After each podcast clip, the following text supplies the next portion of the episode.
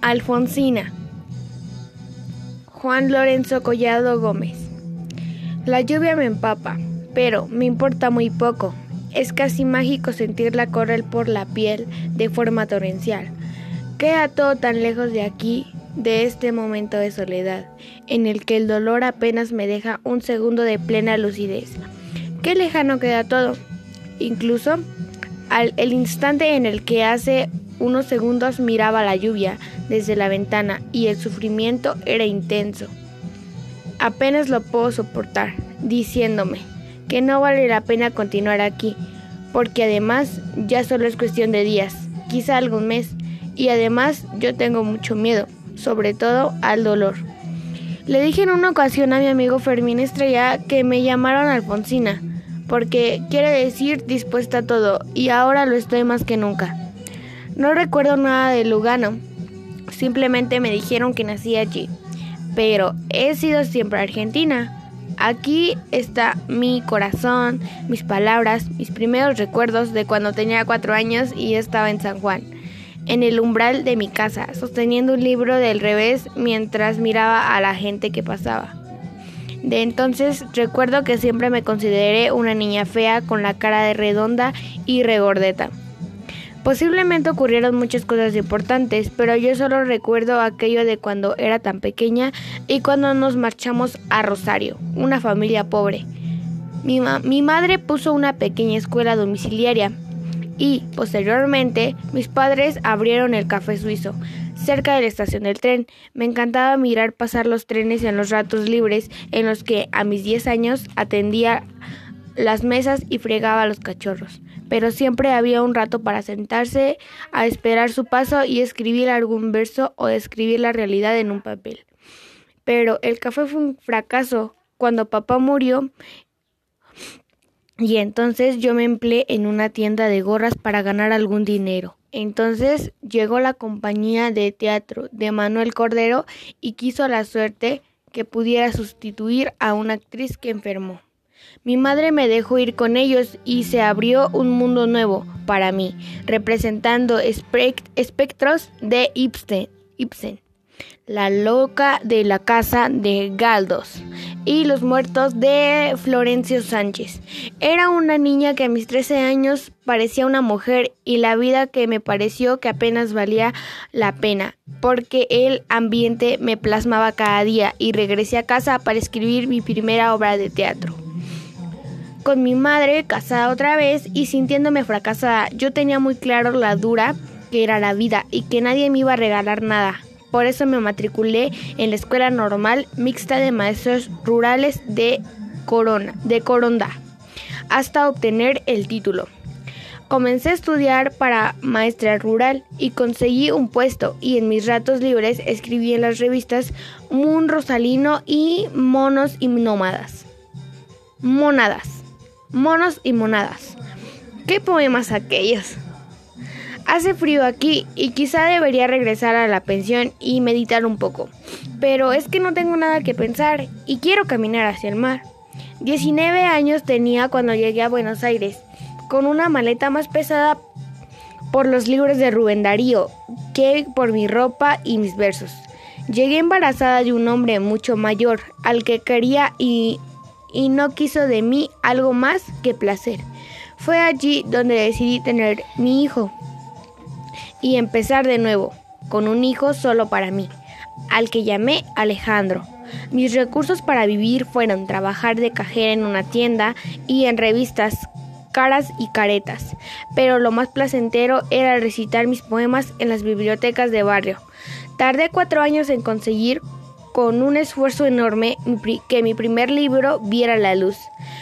Fue otro hijo que vio el mundo siendo un homenaje a Manuel Galvez, a quien admiraba. Lo llamé La inquietud del, rosal. Al mirar mis mejillas que ayer estaban rojas, he sentido el otoño, sus achaques de viejo. Me han llenado de miedo. Me ha contado el espejo que nieva en mis caballos mientras caen las hojas. Publiqué el poema Versos Otoñales en Mundo Argentino, donde también lo hacía publicada lo hacía publicaba Rubén Darío. Y eso fue fantástico, tanto como conocer a Nervo que llegó a Argentina como embajador. Cuando presenté el libro El dulce daño en 1918, las cosas eran diferentes porque mis amigos me ofrecieron una comida en el restaurante Genova, donde se reunía el grupo de nosotros y leyeron mis poesías, Roberto Giusti y José Ingenieros, mi gran amigo. Fue en ese año agradable cuando comencé a realizar visitas a Montevideo y ya no he, y ya no he dejado de hacerlo nunca.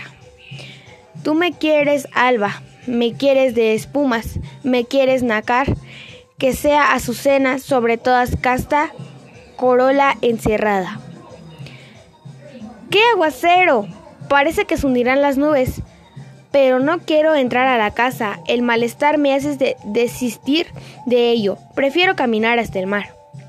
Un año más tarde me hice cargo de una sección fija en la, en la revista La Nota y en el periódico Nación, en el que, entre otras cosas, escribía sobre el papel que debiera corresponder a la mujer de la sociedad, mucho más allá de buscar solo el patrimonio como no podía ser de otro modo, las críticas más feroces no se hicieron esperar por mis ideas, pero también hubo muchísimas adhesiones a mis palabras. Ese fue un tiempo de dura pero agradable labor.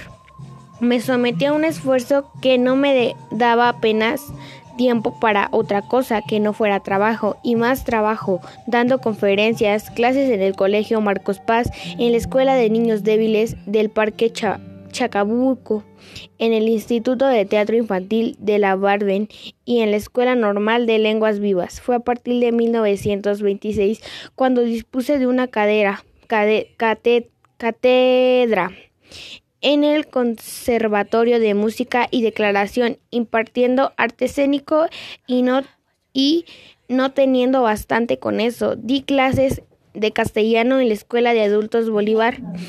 Todo este trabajo desembocó en un agotamiento físico que me llevó a un obligatorio descanso, y así comenzaron mis viajes a Mar de Plata y, y Córdoba. Horacio Quiroga, el escritor que vivía en la selva, qué buen amigo, cuánta admiración. No sé por qué no lo seguí al infinito.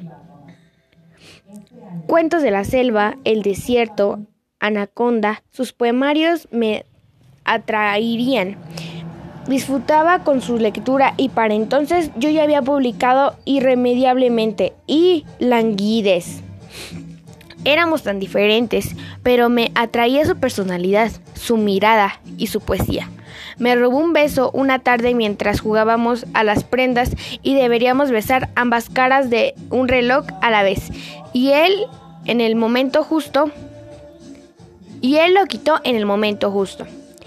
Me hace sonreír el recuerdo de los tangos de entonces. Cantar un tango, cuánta tristeza y pasión en ellos.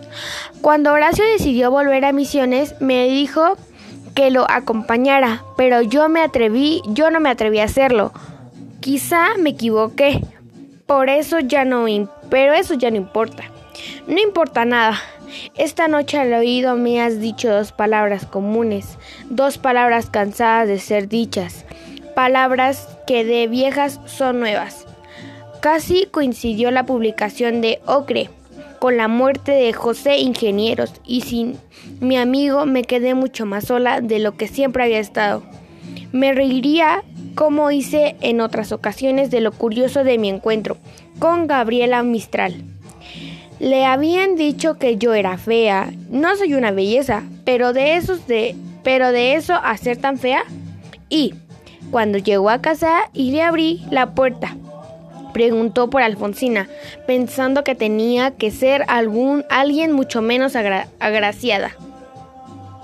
Qué triste fue el estreno de mi primera obra de teatro, El amo del mundo. Hasta el presidente Alvear y su esposa Regina Passini asistieron, pero fue un fracaso y la crítica se ensañó conmigo. Quizá no entendieron la visión que quería mostrar sobre la mujer, un cronista llegó a decir que Alfonsina Storni denigraba al hombre. Todo lo que hay alrededor de mi obra de teatro fue un trago muy amargo. Después vinieron viajes a muchos lugares, entre ellos España, a donde volví en 1931, conociendo escritores de allá como fue Concha Méndez, que me dedicó algunos poemas. Y un año después publiqué mis dos farsas pirotécnicas, Simbelina y Olixene, y La cocinerita, casi a la vez que me di cuenta que las canas abundaban en mi cabello.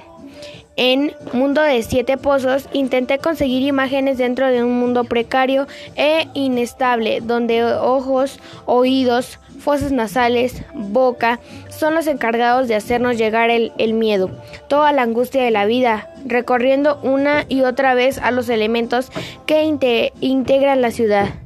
Igual que yo, fui a España y conocí a algunos escritores, otros vinieron de allá y así fue como conocí a Federico García Lorca, el de los gitanos. Su poesía me encantó y le dediqué un poema, Retrato de García Lorca. Salta su garganta hacia afuera, pidiendo la navaja lunada. Y cuando menos lo esperabas, el mazazo, el golpe frío que te sobrepasa y te hablan de una enfermedad y de que hay que operar antes de que sea demasiado tarde para atajar el cáncer de mama. El cáncer de mama que me aquejaba. Y sin tener tiempo para salir al paso de abatimiento se suicidó Horacio Quiroja.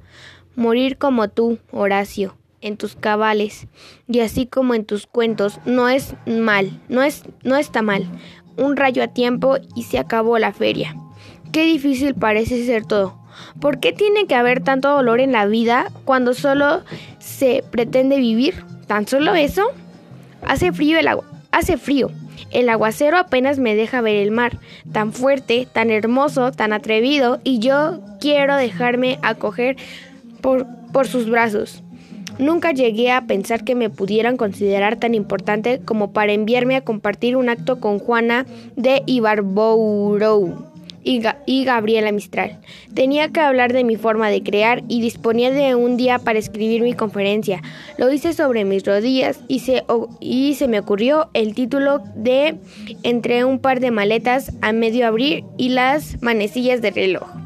Fue fantástico escucharlas, compartir sus secretos de escritoras con los demás y leer sus versos. No ha pasado tanto tiempo, unos meses... No ha pasado tanto tiempo, unos meses y mi vida ha dado un giro terrible, brusco, terriblemente brusco. La tensión, saber que todo está perdido es demasiado duro. No podía aguantar más en la habitación y he tenido que salir. El dolor. Siempre este dolor que no me deja descansar, pero el mal el mar está ahí, esperando siempre con su mirada capaz de llevar en ella el olvido.